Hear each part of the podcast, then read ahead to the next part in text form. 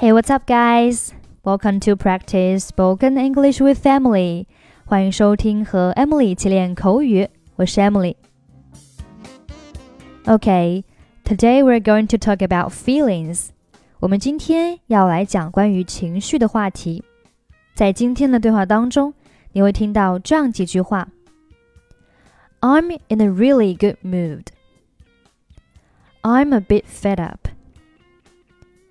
I've got mixed feelings about it.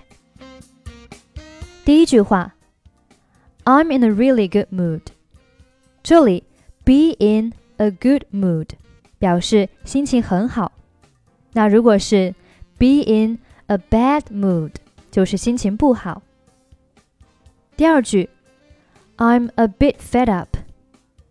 这里 a bit 表示有点儿，fed up 表示厌烦。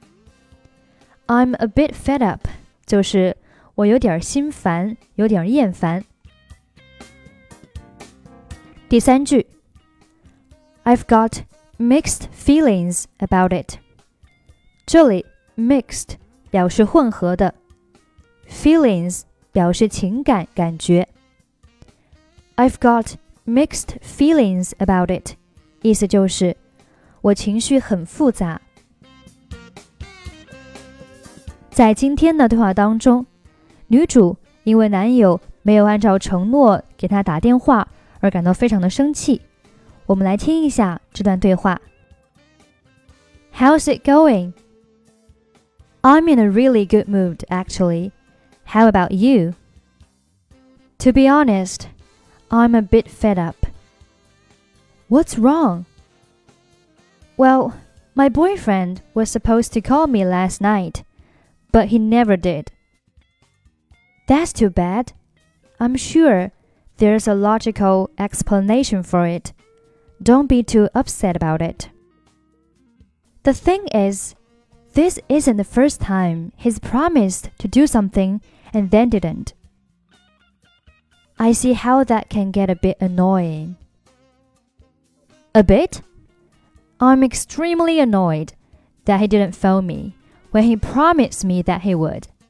He's such a liar. So, what are you going to do about it? I don't know. I've got mixed feelings about it. On the one hand, I really want to end it with him. But on the other hand, I don't want to be without him. What do you think will make you happier?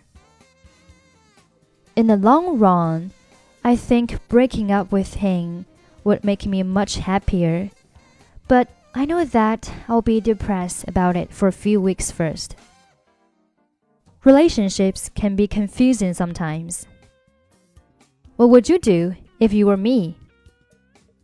I'd call him and dump him now. You deserve better than him. Okay, that's pretty much for today. 如果您想参与本期节目的跟读版本以及语音打分，欢迎您关注我们的微信公众号“英语主播 Emily”。在公众号里回复“节目”两个字就可以加入，或者您也可以关注我们的抖音号“英语主播 Emily”，获取更多英语内容。I'm Emily. I'll see you next time. Bye bye.